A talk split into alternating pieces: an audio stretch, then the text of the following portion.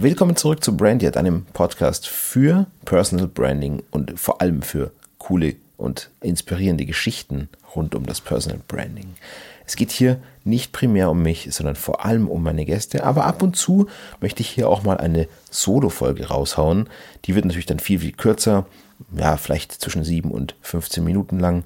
Und da geht es dann immer um kurze Aspekte, die ich halt einfach mal loswerden will, die ich mit dir teilen will und bei denen es einfach dann nicht sinnvoll ist, sie mit einer anderen Person, mit einem Gast zu besprechen. Heute geht es um die Frage, ja Max, ich wüsste ja überhaupt nicht, was ich posten soll oder was ich da hochladen soll. Also der Begriff posten bezeichnet nach meinem Verständnis eben einen Textbeitrag zum Beispiel auf LinkedIn veröffentlichen, auf Instagram ein Video oder ein Bild hochladen man könnte wahrscheinlich auch sogar sagen, auf einer Website einen Blogbeitrag hochladen und freigeben. Auch das ist Posten. Also Posten bedeutet einen Beitrag auf einem Social Media Kanal erstellen und ihn dann eben für die Öffentlichkeit ja, sichtbar machen. Genau, und wie gesagt, manche wissen gar nicht, was sie posten sollen und das hält sie auch dann davon ab, ja, das äh, Personal Branding auf sozialen Medien zu beginnen. Natürlich, Personal Branding ist mehr als Social Media Networking. Personal Branding ist insgesamt ähm, ja, das Erschaffen einer Personenmarke, das Herausstellen von bestimmten Eigenschaften, die du halt nach außen tragen möchtest. Und die, die Social Media Kanäle sind natürlich dann der Verstärker, ja, jeweils. Aber eben ganz, ganz tolle Verstärker, weil du hast natürlich heute irrsinnige Möglichkeiten im Gegensatz zu vor vielleicht 30, 40 Jahren. Naja, und wie gesagt, was poste ich? Gute Frage. Man darf sich, glaube ich, nicht orientieren an diesen Mega-Influencern. Mir fällt jetzt zum Beispiel ein Simon Sinek, also ein US-amerikanischer Bestseller-Autor. An sowas darfst du dich nicht orientieren, weil das sind halt einfach Menschen, die haben schon eine extrem starke Personal Brand und sind schon extrem stark in der Sichtbarkeit. Also das sind Celebrities. Das gleiche Beispiel wenn Schauspieler irgendwie was posten. Das kann egal was sein. Das kann irgendwie ein Foto sein. Das kann irgendein Kalenderspruch sein. 50, 100.000 Menschen werden diesen Schauspieler dafür feiern. Da darfst du nicht, dich nicht dran orientieren.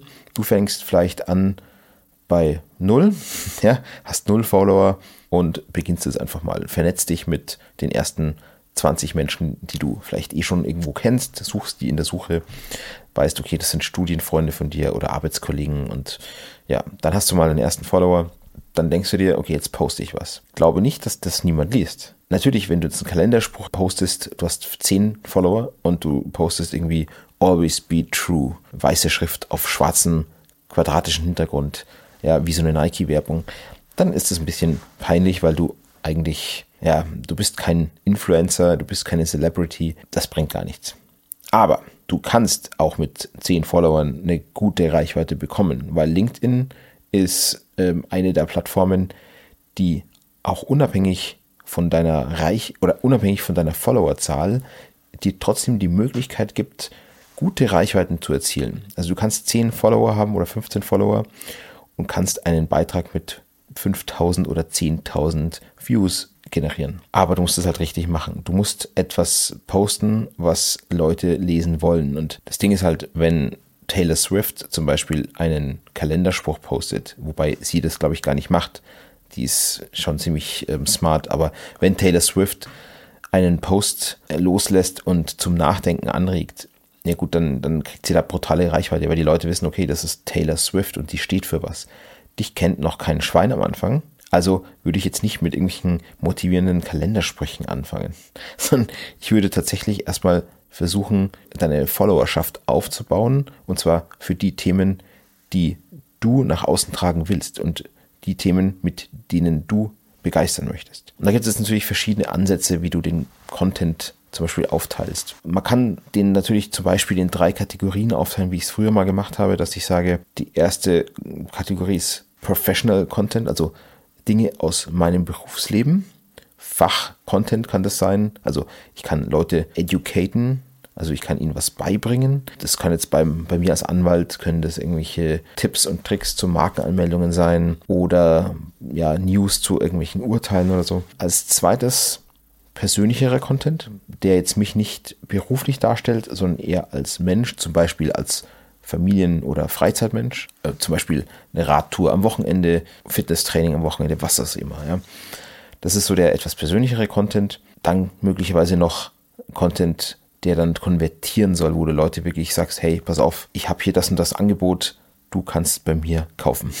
Von der Aufteilung her ist es natürlich dann so, da würde ich am Anfang erstmal nicht ständig die Leute dazu auffordern, von dir zu kaufen. Das wirkt total blöd. Da gibt es ja das berühmte Buch äh, von, von Gary Vee, Jab, Jab, Jab, Jab, Jab, Jab, Jab, Jab, Jab und dann der Hook. Das heißt, der Jab, damit gibst du. Du gibst die ganze Zeit und irgendwann nach vielen Malen geben kannst du mal so einen Hook bringen. Das bedeutet, du gibst ganz viel raus und irgendwann kannst du mal zurückverlangen. Das heißt, du würdest zu einem Großteil den Menschen Mehrwert liefern. Ab und zu darfst du die Menschen auch mal fragen, ob sie denn vielleicht deine Leistung kaufen wollen. Und wie du dann prozentual das Ganze aufteilst, ist so ein bisschen dir und deiner Persönlichkeit überlassen. Jetzt kann man zum Beispiel sagen, in einer Woche machst du drei Posts auf LinkedIn, dann machst du zwei Fachbeiträge. Das kann einmal ein praktisches Problem eines Kunden von dir sein, das du beschreibst und wie du es gelöst hast. Der zweite Post kann zum Beispiel so eine Slideshow sein, also so ein paar PDFs, die man so durchswipen kann. Und der dritte Post, zum Beispiel am Samstag, könnte dann etwas Persönlicheres sein. Dann hättest du so zwei Drittel Fach und ein Drittel Persönlicheres. Das wäre mal so eine ganz grobe Aufteilung. So, das kannst du dann so drei Wochen lang so machen und bei der vierten Woche haust du halt dann statt einem Fachcontent oder statt einem persönlichen Post mal so einen Hook rein. Das heißt, du fragst einfach mal nach, wer ist denn interessiert an deiner Leistung, der soll sich bitte melden und soll auf den Link klicken oder so. Also das ist eine Möglichkeit, ganz, ganz grob. Fang aber klein an, nicht mit sechs, sieben, fünf, acht Mal die Woche, sondern fang tatsächlich mal mit dreimal die Woche an. Das überfordert dich vermutlich eh schon, aber du wirst dann schnell merken, du kommst da rein. Ja, was postest du? Was schreibst du denn dann so? Das Einfachste ist tatsächlich, versetz dich einfach mal in die Lage eines typischen Kunden von dir. Was fragt er sich? Welche Probleme hat er? Was lässt ihn nachts schlecht schlafen? Weswegen ruft er dich denn an? Was fragen dich deine Kunden eigentlich ständig? Und diese Dinge, die, über die schreibst du einfach. Neulich wurde ich gefragt, bla bla bla bla blub.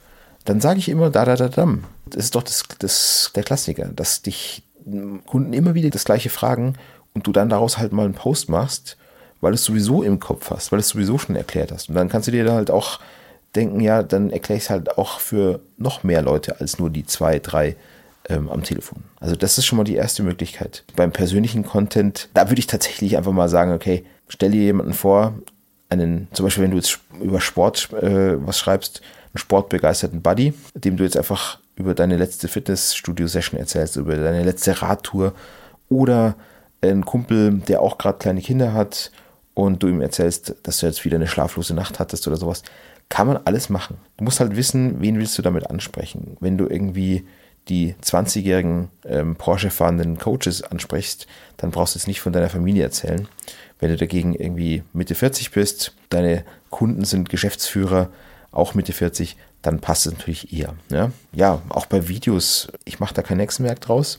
Gerade bei den Videos, da bespreche ich tatsächlich immer die typischen Fragen von Mandanten. Manchmal mache ich sogar Videos spontan mittlerweile, wenn ich gerade ein Gespräch geführt habe und ich weiß, okay, diese Frage habe ich doch schon drei, vier Mal gehört. Darf ich auf Social Media Trendmusik benutzen, zum Beispiel von Taylor Swift, wenn ich ein kommerzieller Anbieter bin? Nein, weil bla bla blub. Und wenn du gerade auf dem Weg zu einer Konferenz bist und da irgendwie als Speaker eingeladen bist, ja, umso cooler. Dann machst du ein Selfie von dir und schreibst, warum du ähm, eigentlich schon absagen wolltest, aber am Ende dann dich doch dazu durchgerungen hast, da als Speaker aufzutreten und dass du jetzt total froh bist, dass du dich dieser Herausforderung gestellt hast, sind so Stories aus dem Alltag. Fang einfach mal an und du wirst reinkommen. Ich weiß, der Anfang ist schwer, aber fang mal an, tatsächlich mit so ganz normalen fachlichen Tipps.